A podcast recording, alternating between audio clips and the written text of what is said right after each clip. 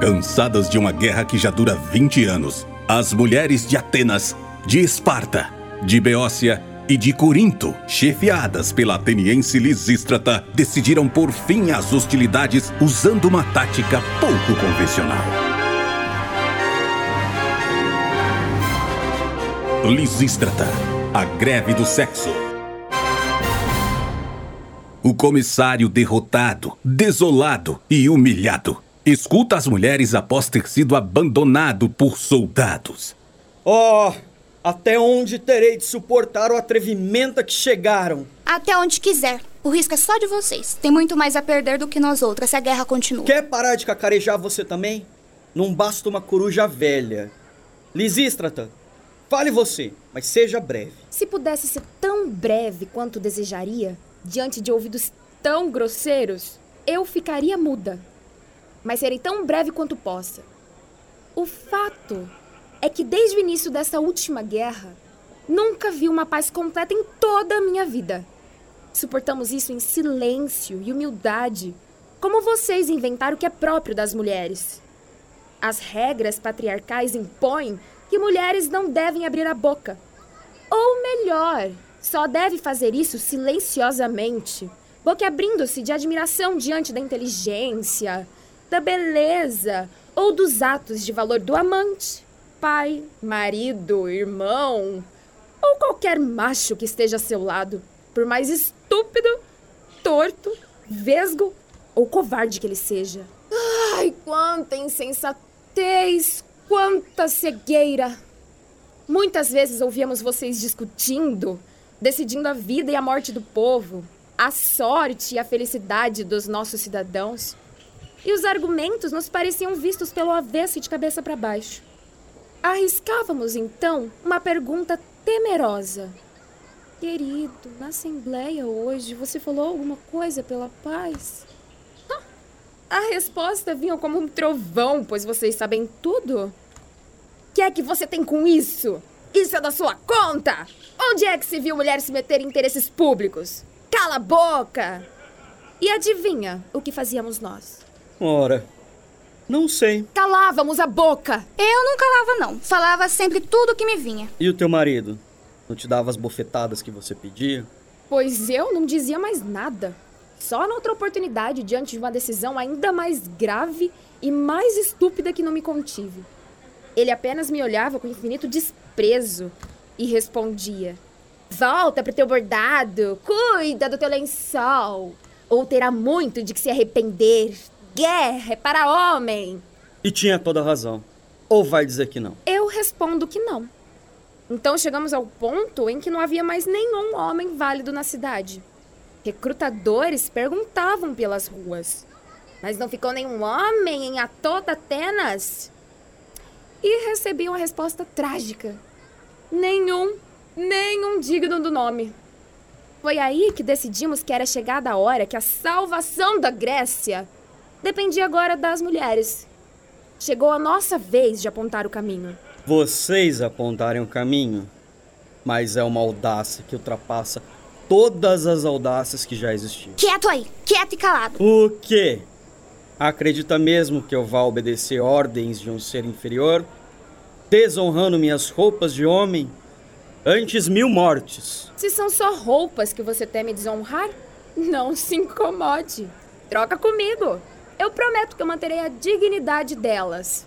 Mas cala! E pega aqui essas cestas de compras, essas agulhas de bordar e descasca essas vagens aí, vai. A guerra agora é assunto feminino. Vocês vão ver como é bom ficar em casa submisso. E com isso basta. Ponha de lado todas as vasilhas e vamos ajudar nossas companheiras. Vocês persistem, então?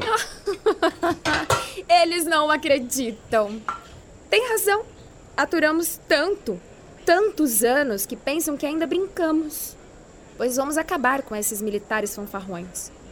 Tantas vezes até embriagados, correndo no mercado, usando contra o povo as armas do Estado. É uma medida sanitária. Pois que nos dias de hoje é uma vergonha. Comem e bebem sem pagar.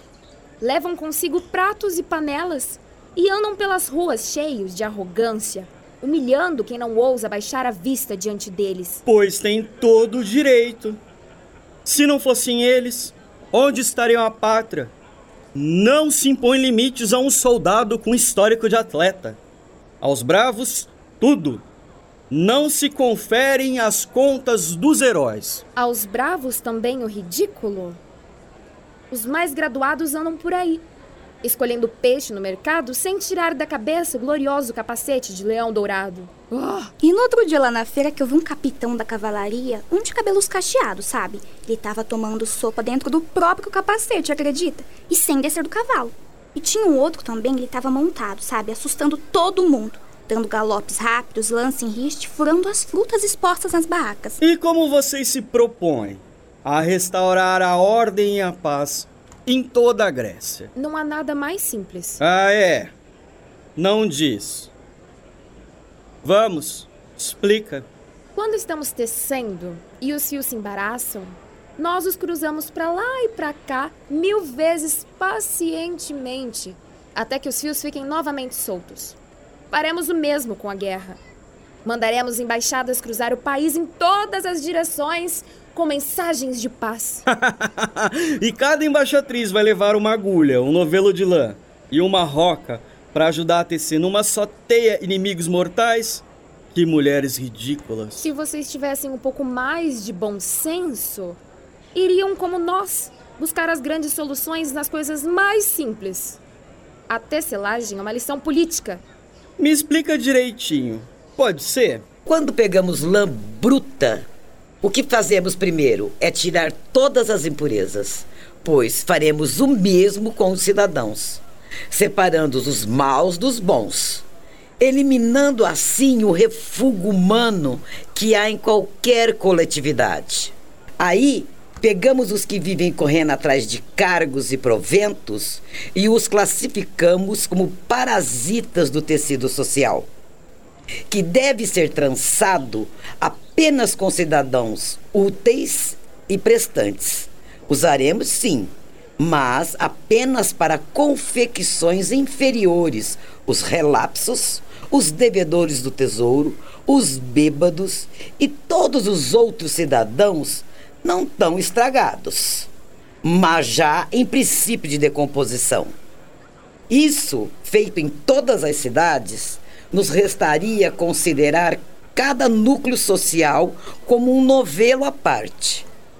Puxar cada fio daqui para Atenas, dando assim ao povo daqui das colônias o meio de tecer o gigantesco manto de proteção geral. Mas não. Vocês não têm mesmo vergonha de traçar um paralelo imbecil comparando cidadãos com novelos de lã e pretendendo resolver as complicações do Estado com linha e agulha? Bem se vê que nunca sofreram na pele as responsabilidades de uma guerra. O que, homem feliz? Incapaz, como qualquer homem, de ver além do seu pequeno círculo de giz. Não conhecemos a guerra? E os filhos que criamos para enviar a guerras que vocês começam sem saber e não sabem como acabar? Cala a boca, mulher.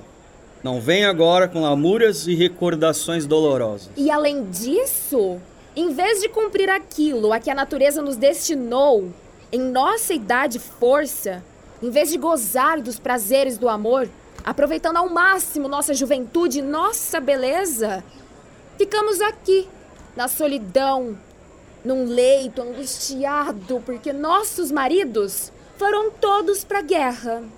Mas não falo por mim, pelas casadas. Falo mais pelas meninas que brotam, se abrem em flor e murcham sozinhas, sem um amor que as colha. Ué, e os homens lá, que defendem a pátria, também não envelhecem? Não é, nunca foi e nunca será igual. Quando o guerreiro volta, embora ao quebrado e com os cabelos brancos, sempre lhe é possível arranjar alguma bela jovem. Mas para a mulher, a primavera é curta. E quando o outono chega, já ninguém mais a olha. E ela se recolhe, na semi-escuridão da alcova, a consultar oráculos cruéis. Mas também você tem que entender que um homem, quando ainda é capaz de uma ereção, não vai gastá-la com um bucho velho. Me diz uma coisa. Por que é que você não cai morto aí, hã? Morre logo, que eu te prometo também uma mortalha. E eu te trago uma coroa. O que é que te falta ainda?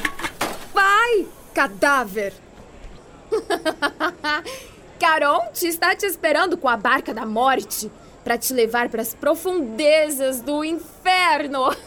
Por Zeus! Que nunca fui tratado de modo tão humilhante. É um insulto que não posso tolerar. Vou imediatamente me apresentar ao tribunal para que meus companheiros vejam o estado a que as mulheres de Atenas pretendem reduzir toda a magistratura. E diga que venham todos para tratamento igual. Diga-lhes que a lei agora também é feminina. Se isso não é melhor, pelo menos será bem mais barato. Vamos, Cleonice Mirrina.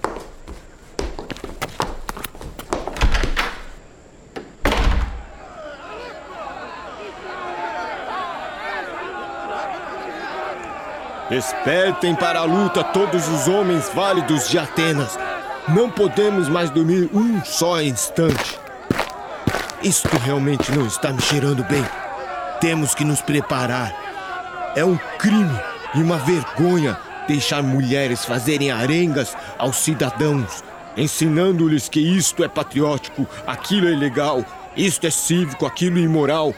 Elas chegaram à ousadia de pregar união com os espartanos, nos quais devemos confiar menos do que numa alcateia de lobos esfaimados.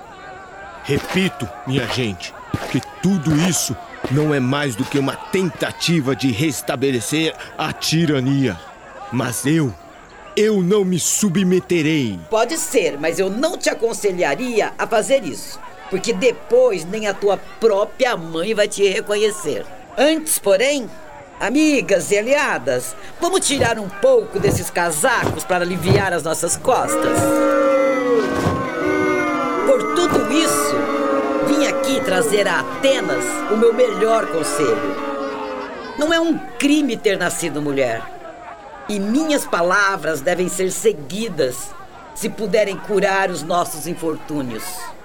A minha contribuição ao Estado eu a dou em filhos, que alimento e crio. Mas vocês, velhotes miseráveis, continuam a arriscar a vida de todos os cidadãos e a segurança do Estado com guerras insensatas. Tem como defesa uma palavra que seja? Pois se tem, não o digam. Será na certa uma mentira que vai me irritar ainda mais. E ao primeiro que dizer mais uma mentira, quebramos o queixo com nossas sandálias.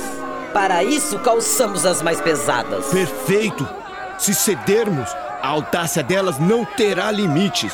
Até se resolverem formar cavalaria, montarão muito melhor do que nós, pois têm o traseiro mais firme e nenhum apêndice na frente incomodando na hora do galope. É agora, antes que seja tarde, que devemos botar a coleira no pescoço delas. Não temerei as ameaças masculinas, enquanto tiver Lampita aqui ao meu lado e também a jovem tebana, minha querida Ismênia. Podem fazer decretos e mais decretos, condenando as mulheres, que nós não cederemos. Não deixaremos de sofrer vexames.